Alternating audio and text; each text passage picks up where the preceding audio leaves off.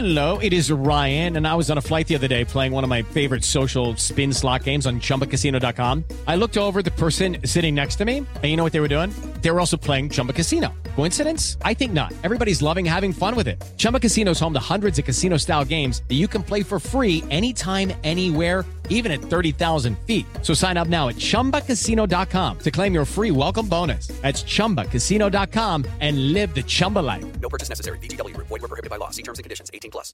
Si tan solo pudiera. ¡Tierra! ¡Fuego!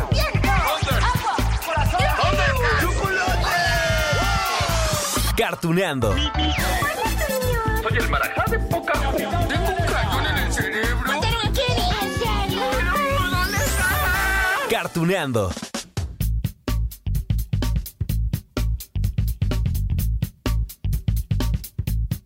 Hola amigos de Cartuneando, qué feliz estoy, ¿pueden creerlo?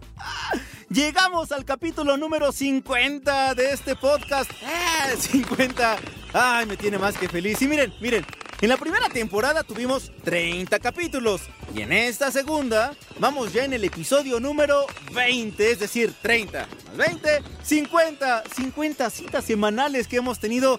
¡Ay, para echar un viaje al pasado! recordar las caricaturas, híjole, que, que, vimos hace muchos años, allá cuando éramos unos niños, cuando éramos jovencitos. Es más, hemos retrocedido tanto en el tiempo que nos demos ya el chance de viajar hasta aquellos primeros años de las caricaturas, de las series antiguas, ¿eh? Pero que siguen vigentes, por supuesto, que hoy seguimos disfrutando. Ay, ay, ay. ¿Saben? ¿Saben qué es lo que me ha hecho muy feliz? Recibir sus mensajes, sí diciéndome que comparten estos recuerdos en familia y que entonces surge esa cosquillita, ¿no? De ver series juntos. Miren, por ejemplo, un ejemplo únicamente de Shira, pues tenemos la nueva serie, pero ver la anterior con todo y He-Man es punto y aparte, ¿no? O de los Thundercats también, o de los Caballeros del Zodiaco, que, que bueno, muchos oh, no les ha gustado la nueva versión de Netflix. Recordar lo anterior, de verdad que nos ha apapachado el corazón, eso es lo mejor. Y miren, como estamos en un capítulo especial, vamos a recordar juntos, y felices por supuesto, lo que nos ha dado las series animadas. Lo felices que hemos sido escuchando a los actores, a las actrices de doblaje, los que prestan sus voces a nuestros personajes favoritos.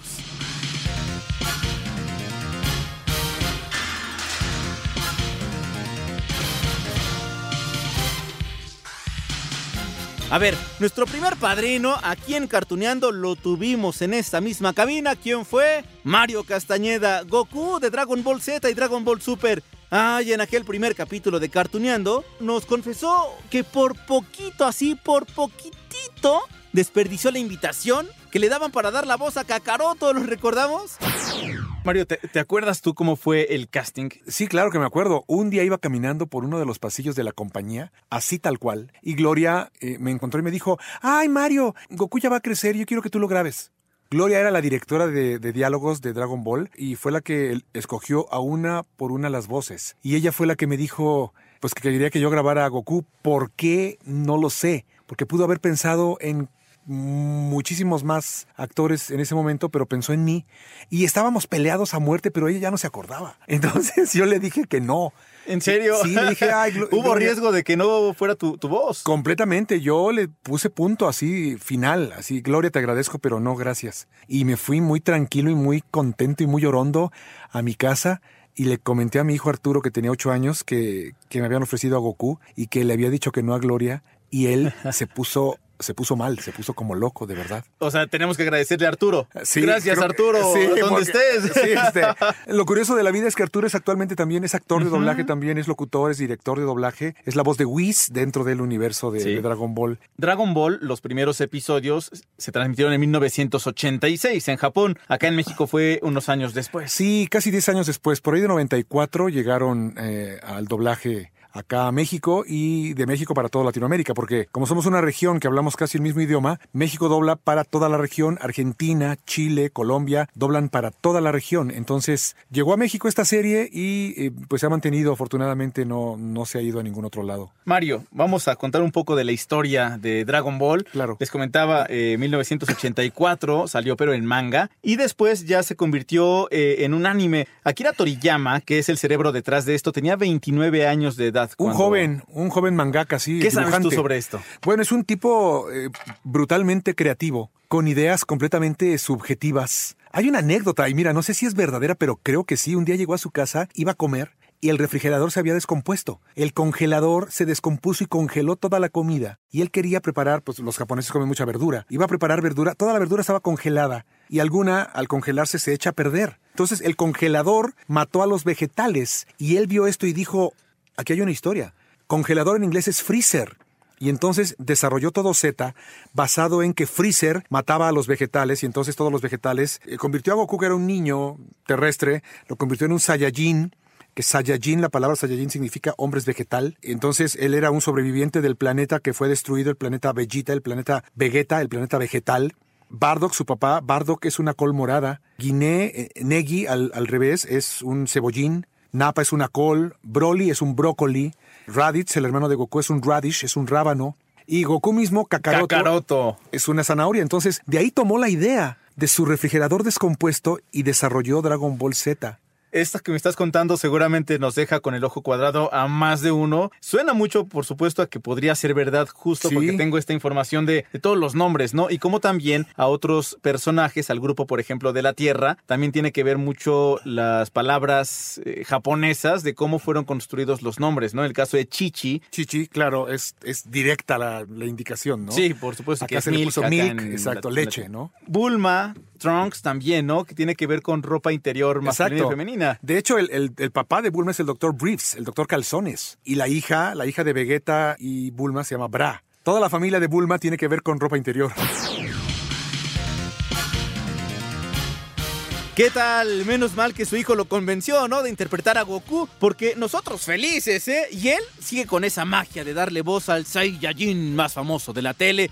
Es decir, que lleva con este trabajo, ah, pues más de 20 años. Y es tan famoso y tan agradable también en redes sociales que aprovecha, digamos, esa comunicación con su público para compartir todo tipo de mensajes. Vaya, hace pocos días, por ejemplo, habló de la importancia de cuidar nuestra salud. Sí, ya saben, por el tema del coronavirus. Hola, soy Mario Castañeda.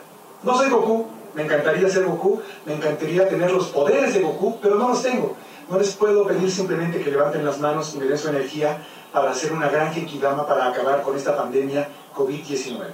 No es tan sencillo, no va a ser tan fácil. Tenemos que seguir las recomendaciones que nos dan para evitar el contagio. No saludar de mano, no saludar de beso, no abrazar, lavarnos las manos, utilizar gel antibacterial, quedarnos en casa. Es lo que podemos hacer para evitar el contagio. Háganlo, cuídense, cuiden a los suyos. Los quiero mucho y les mando un kamehameha a todos con todo Miki. Pero si fuera Goku les diría, hola, soy Goku, lávense las manos y levántenlas para hacer una gran Genkidama. Denme toda su energía, hagamos esta gran Genkidama para acabar con la pandemia COVID-19. Tú también, Vegeta, no te quedes en el suelo, levántate. Denme su energía, hagamos una gran Genkidama y gritemos un Kamehameha. Otra cosa, amigos, que me ha encantado y espero que también a ustedes, aquí de, de, de Cartuneando, es que ya rompimos fronteras, ¿sí? Sí, porque resulta que algunas caricaturas que vemos en México desde hace muchos años, pues fueron dobladas al español en otro país. Por ejemplo, Candy, Candy, sí. Las voces latinas de este anime fueron puestas en Argentina. Así que bueno, le hicimos una llamada a la señora Cecilia Gispert, ¿se acuerdan? La mismísima Candy. Fue muy divertido platicar con ella, bueno, hasta cantamos juntos. y además me dijo algo que llamó mi atención poderosamente que en su natal Argentina no era tan conocida por este personaje. ¿Sí? ¿Recuerdan ese pasaje? Ahí les va. Cecilia, ahorita comentaba usted acerca de dos personajes fundamentales, Annie, que es la chiquita Sí. con la cual crece, y también eh, Sí. Anthony, ¿no? Bueno, que aparte hasta la tonadita, a mí me acuerdo que ahora que estaba presumiendo tanto que platicaría con usted, con Cecilia Gispert desde Argentina, justo me decían con ese tonito, es que vas a hablar de Anthony, ¿se acuerda usted del tonito? sí, Anthony. Oiga, Anthony, es que aparte- no, Anthony. Es, que aparte era muy particular, ¿no? Uno se casa auditivamente con lo que escucha, así hayan sido 40 años o 30. Qué increíble, eso sí. Y tú sabes que yo estuve 25 años sin saberlo, sin saber todo el cariño que había creado con la serie de Candy. Porque aquí en Buenos Aires no gustó. Ah, ¿en serio? ¿Cómo cree?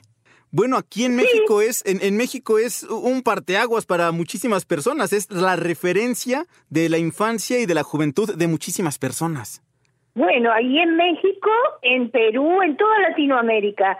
pero además es una serie que también en España, en otro doblaje en Italia, en Rusia, en Japón mismo hay un museo de Candy.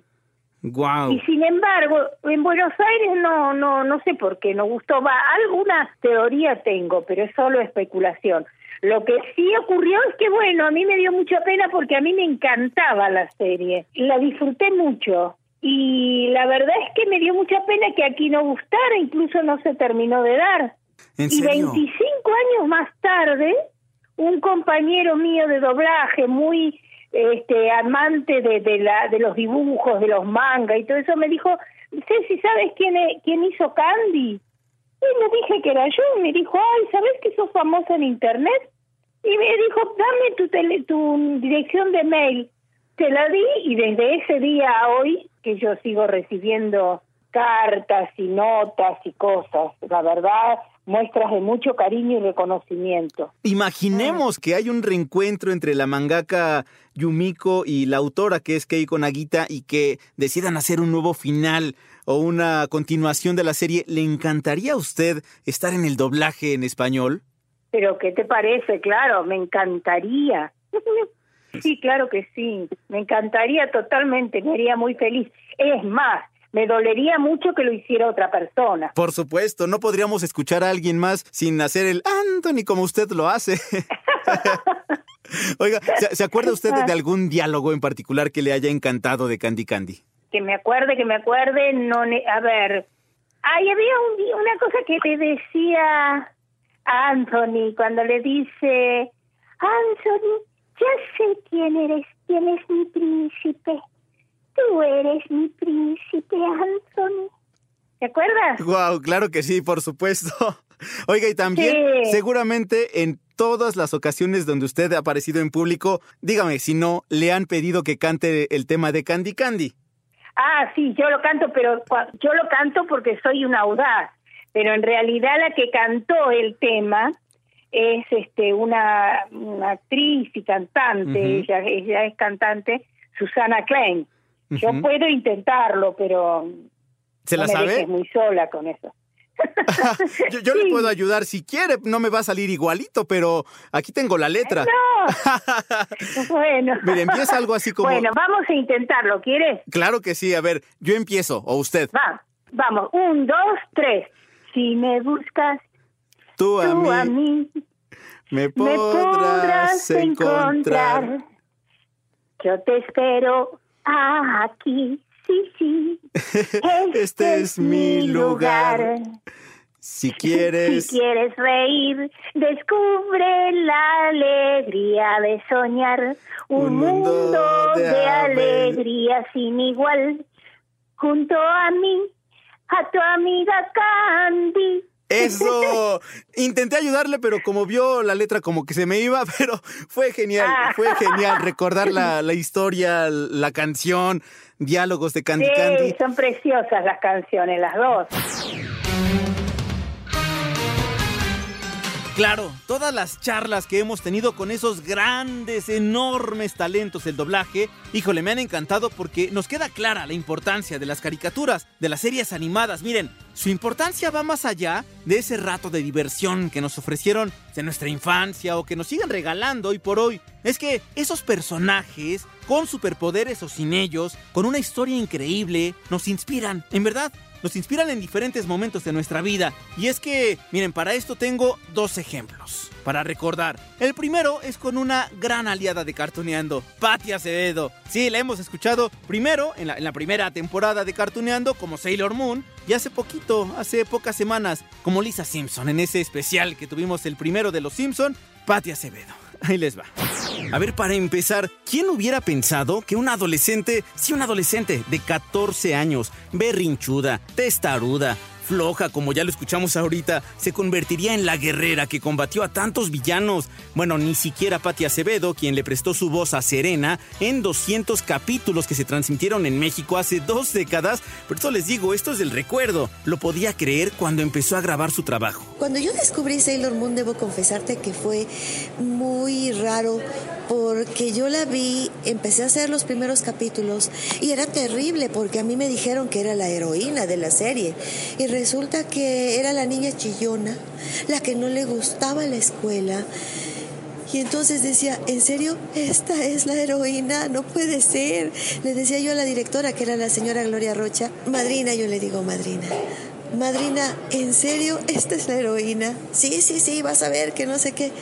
Y bueno, después conforme, fue avanzando la serie, me fue gustando muchísimo. La señora Rocha dirigió todo lo que fue Sailor Moon. A partir de Sailor Moon R, S, Super S y Superstars las dirigí yo. Entonces fue mucho más fácil para mí darme cuenta exactamente de la historia, porque como director tienes que ver todos los capítulos completos, no solamente tu parte. Entonces fue padrísimo eh, ver el crecimiento de ella como ser humano, como amiga, como mujer, porque entonces ya tenía novio. Y entonces empezó a luchar por ese amor y por sus amigas y por salvar al mundo, ¿no? Eso me encantó y, y, en su momento dije, qué padre, esto es lo que yo quiero. O sea, yo puedo llegar a donde se me pegue la gana también. Ah, qué emoción platicar con Patti Acevedo prácticamente una generación en México y América Latina, y allí me sumo yo y seguramente todos ustedes, crecimos con su voz gracias a este anime que se estrenó en Japón, recordemos, el 7 de marzo de 1992. Sí, escucharon muy bien, hace más de 25 años, y que debido a su éxito fue estrenado en más de 100 países y doblado en 47 idiomas. Inclusive a la fecha hay mujeres, pero también hombres, ¿eh? que se acercan a Patty en las convenciones de cómics, foros de animación japonesa y demás eventos para agradecerle. Sí, le agradecen por su vida actual. Por las convenciones a las que yo voy, la gente se acerca a mí y me dicen, gracias por la enseñanza que nos dio Sailor Moon. Gracias a Sailor Moon yo pude este, salir adelante. Gracias a Sailor Moon yo salí de mi enfermedad. Gracias a Sailor Moon yo crecí. Gracias a Sailor Moon estoy muy feliz, mírame. O sea, hay mucha enseñanza también en esa caricatura japonesa. De verdad. Tal vez por el, crecimiento que yo te comentaba. La evolución.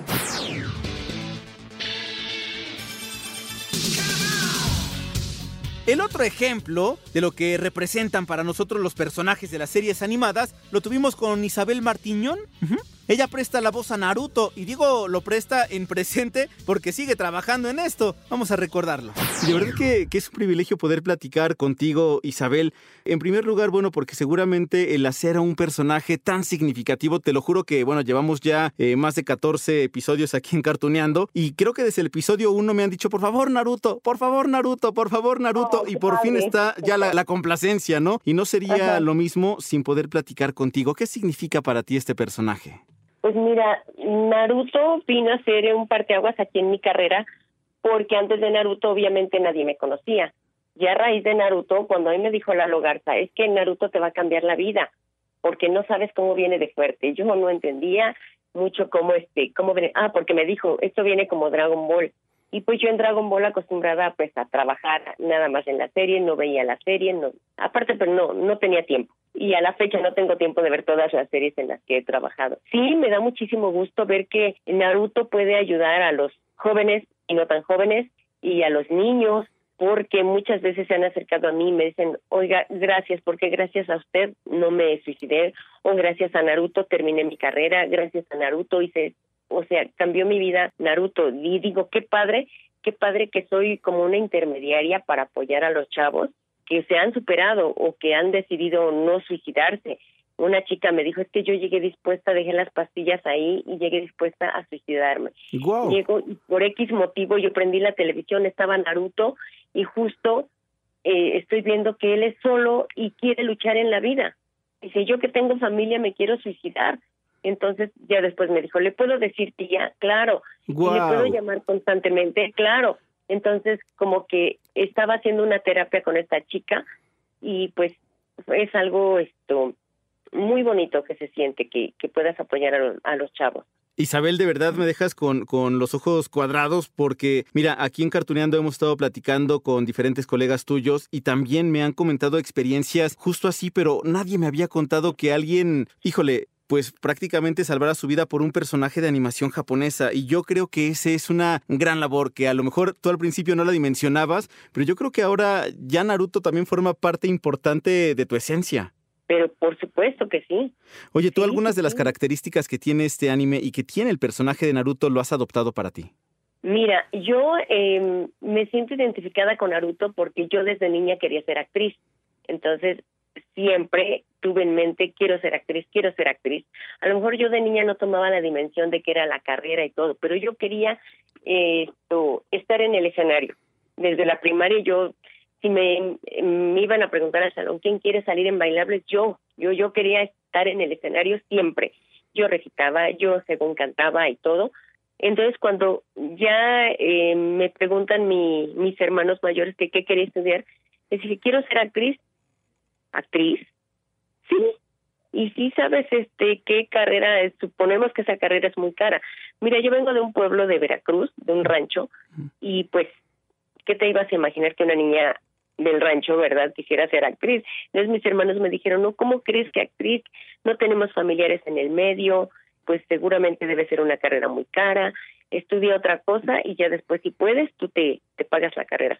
Entonces estudié contador y auditor y esto ya con el tiempo dije no, no lo voy a dejar, yo quiero ser actriz, anduve buscando escuelas que se compaginaran con mi horario de trabajo hasta que al fin encontré el Instituto Andrés Soler, que pedí permiso en mi trabajo, me dieron 15 minutos antes para salir e hicieron una carta al instituto para que me recibieran 15 minutos tarde. Entonces tenía media hora para ir. Tomaba mi taxi diario, iba corriendo y así es como pude. Además me dijeron, vas a hacer un examen propedéutico. Si lo pasas, te quedas. Y si no, pues ni modo.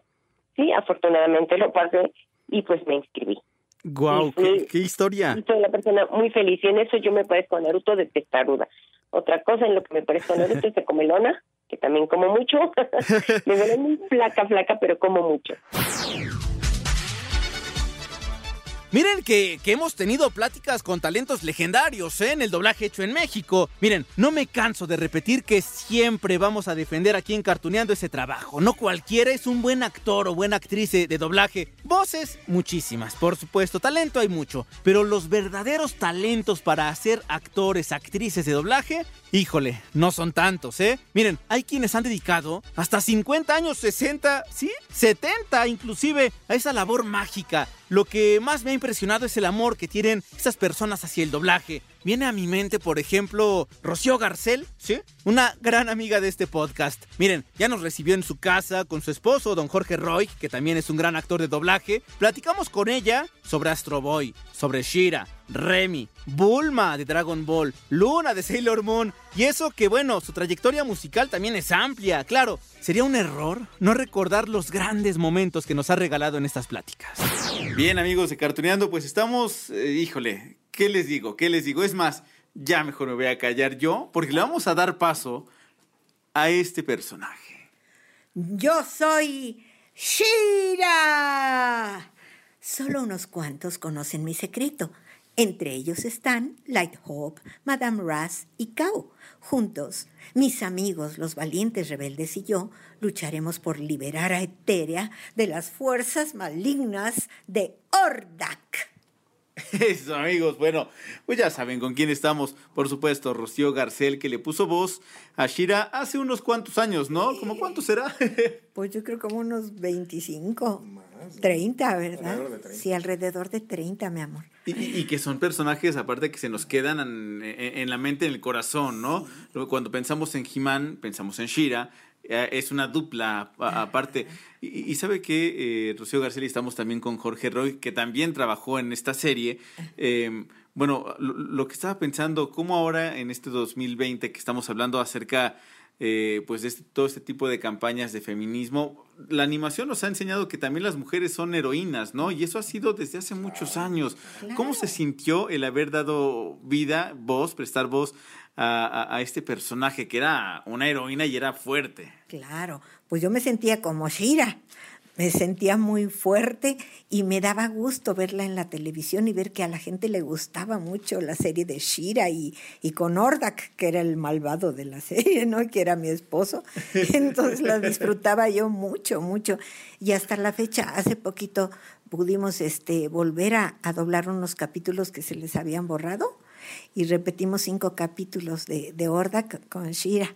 ¿Cómo cree? ¿Cuándo fue esto? Cuéntenme. Eh, El año pasado. Año y medio, hace año y medio. Sí, sí, sí. Se perdieron, se quemaron, no sé qué habrá pasado con esos capítulos. Y entonces fue- tuvimos que repetirlos, los fuimos a hacer a, a unos estudios, es decir, que no son los estudios donde normalmente trabajamos. Y cayeron ahí esos capítulos y los fuimos a, los fuimos a repetir, ¿no? Pero hicieron pruebas para ver quién podía doblar a Shira. Y entonces me llamaron a mí, dije, pues encantada, yo voy, ¿no? Y ya el cliente sale, después de que escuchó mi prueba, y me dice, se escucha usted igualita la otra Shira. Pues porque yo era la Shira, le digo. ¿Cómo es posible que no lo conocí, que no la conociera? ¿Qué pasó? Oye, pero, pero ¿qué se siente reencontrarse con, con un personaje, pues décadas después? Ay, pues hermoso. Yo dije, a lo mejor me la quitan porque ya estoy viejita, ¿verdad? Van a decir, No, ay, no está Shira ya, ¿no? Y este, no, pues la bendición de Dios, de, de que les gustó mi voz y me dijo, ¿se oye igualitita a la anterior? Pues sí, le digo, si era yo, ¿cómo no la voy a, a retomar? En cuanto a Shira, lo comentaban, ¿no? También eh, era una mujer envalentonada, guerrera, que tenía una espada también. ¿Qué se sentía gritar esta famosa frase de poder por... ¿Cómo era? Por el poder de Grayskull, yo soy la princesa del poder, Shira. Eso, eso.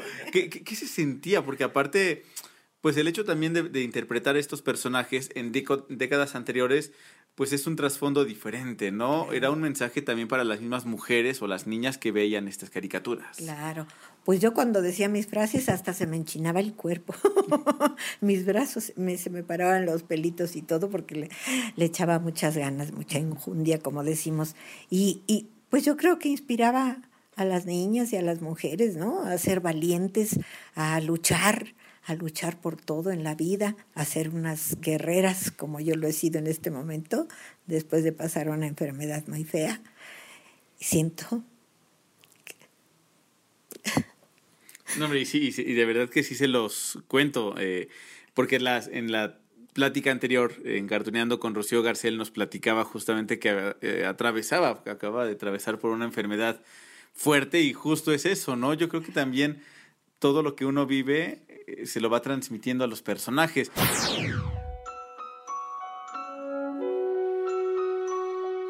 Oigan, ¿y cómo olvidar, eh? A don Francisco Colmenero, la voz, sí, la voz que hemos escuchado en infinidad de películas de Disney. También lo hemos escuchado como Mickey Mouse, como Scooby-Doo, como muchos personajes de Warner Bros., ¿sí?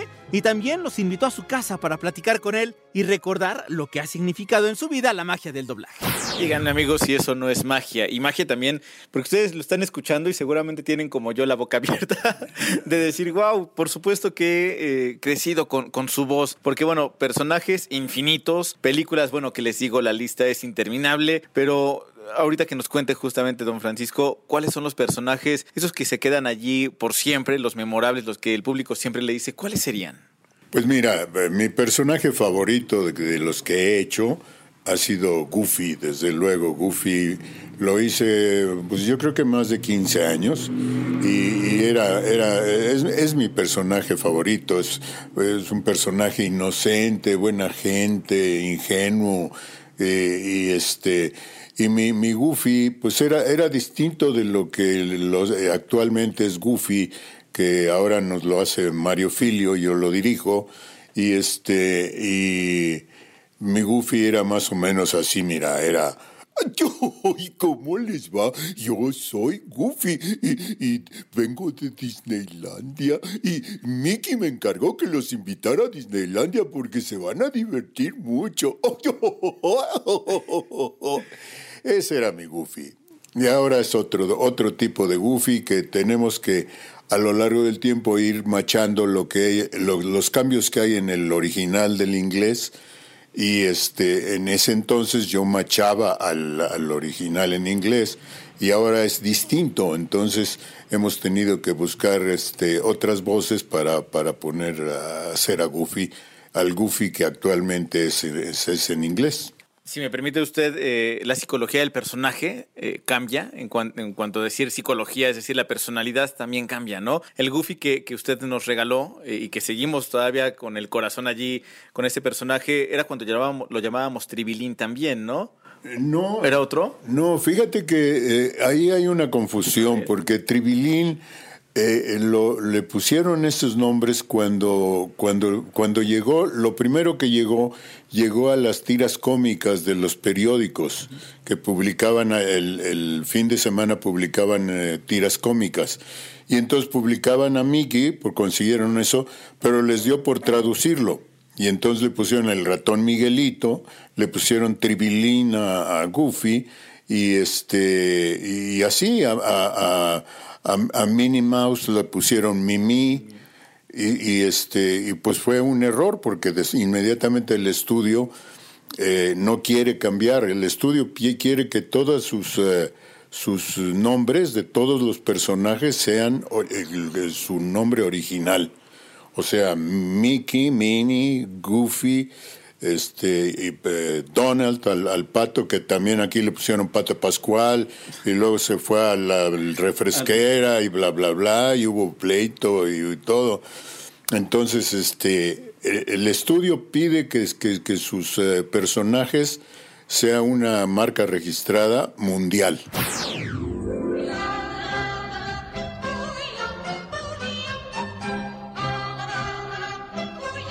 A ver, ¿y qué me dicen de aquellos capítulos donde nos hemos sumergido en ay, la magia de los libros?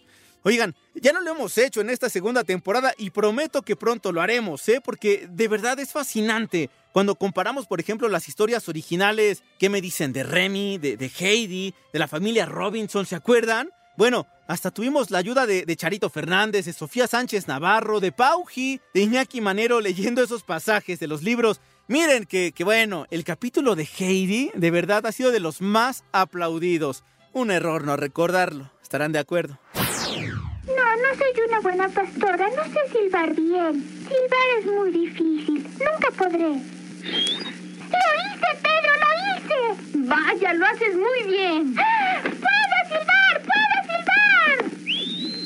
Sí, sí, amigos. Desde el inicio del anime y el libro, nos queda muy claro que Heidi es una niña que prefiere ver el lado positivo de todo lo que vive. Así deberíamos ser todos, ¿no? A ver, sus papás mueren cuando era una bebé, ni siquiera los conoce.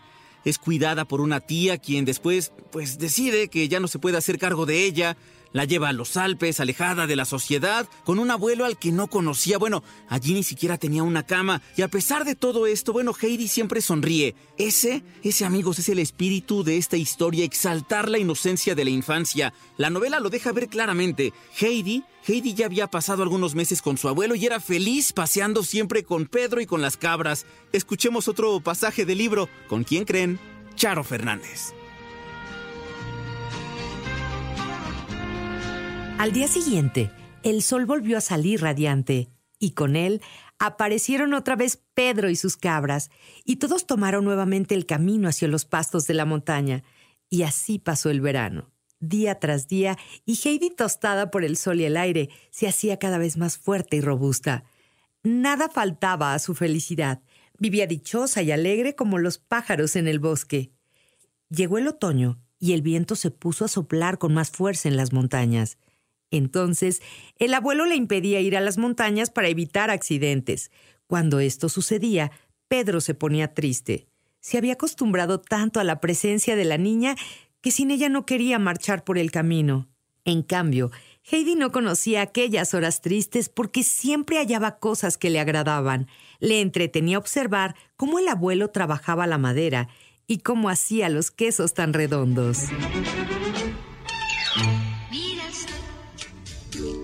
Ay, amigos, y perdón, pero ¿qué sería de estas historias sin esos momentos complicados que le dan un sabor particular y entrañable? Con Heidi ese momento difícil llega cuando después de tres años, imagínense tres años con el abuelo en los Alpes, la tía Dete regresa a su vida. Y no lo hace de la mejor forma. Lo hace para llevársela lejos de las montañas, a Frankfurt, a Alemania. Bueno, de hecho, se los tengo que decir. El libro y aquí hay que tener cuidado. El libro da a entender que la tía Dete vende a Heidi, la vende a una familia adinerada para que sea la dama de compañía de otra niña que no puede caminar. Sí, acertaron. Hablamos de Clarita. Te envidio, Heidi. Tú puedes caminar siempre que quieres y correr por todas partes. ¿Es que tú no puedes? ¿Por qué no puedes, eh? Estoy enferma. Bien, entonces te llamaré Heidi. A mí puedes llamarme Clara o Clarita. Clara.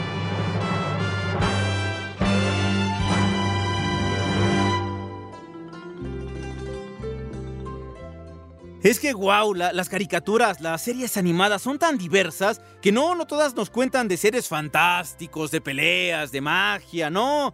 Allí están estos relatos que les digo. El capítulo de Remy, bueno, lloramos juntos, ¿no? Cuando recordamos a Corazón Alegre, al señor Vitalis. ¡Ah! Antes de que empiece a llorar yo solito, mejor recordamos juntos. ¿Por qué continúa ese chico en esta casa? Desde hace muchos años debiste haberlo llevado al orfelinato de la aldea. ¿Cómo puedes decir eso?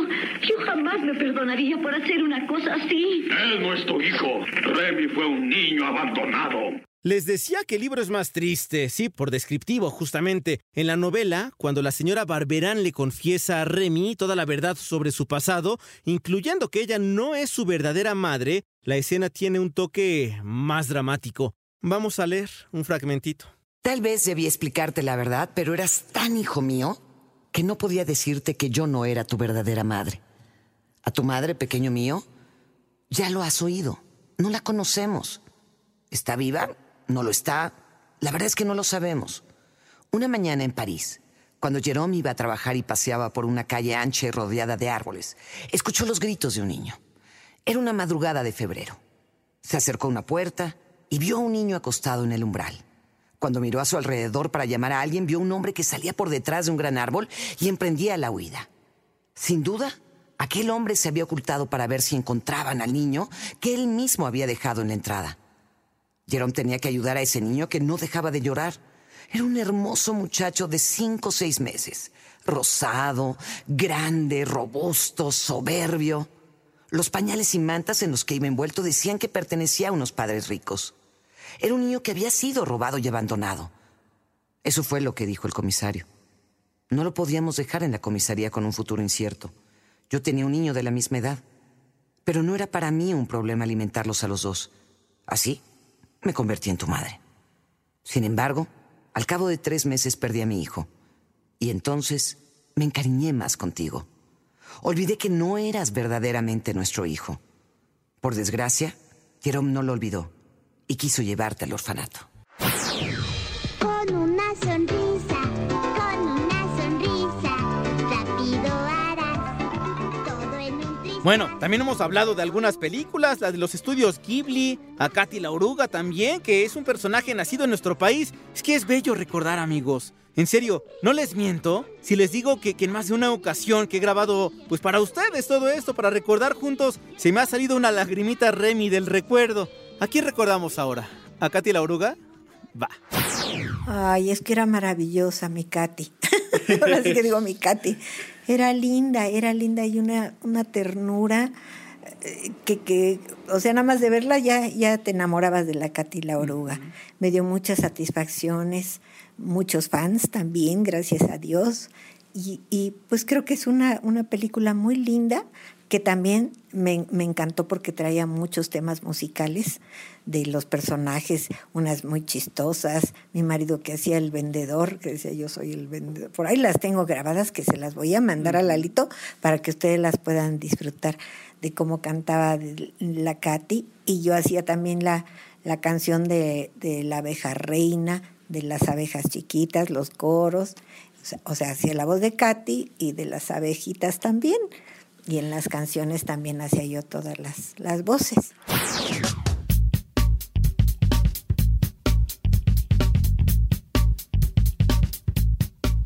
Y sí amigos, así es como hemos llegado al capítulo 50. Larga vida, tenga cartuneando, pero larga vida por ustedes, por los recuerdos que hemos tenido juntos. Por supuesto, por toda la magia que también le pone Pepe, porque Pepe, ustedes sabrán, él busca la música, busca las canciones, busca todo para poder aderezar todos estos recuerdos. Vaya que no es lo mismo estar hablando, y sí con las entrevistas, pero la música tiene un factor importante en nuestra vida. Así que seguimos recordando, ¿no? Les adelanto, la próxima semana escuchamos a Garfield. Sí, con todo su actor de doblaje, Sandro. Ah, de verdad que es impresionante todo lo que hemos vivido juntos. 50, lo que significa 50 semanas, más de un año, ¿no? Ya recordando juntos aquí en Cartuneando. Amigos, gracias por su magia también, así que les mando un gran abrazo virtual en este momento. Pero bueno, nos escuchamos en la próxima, en Cartuneando.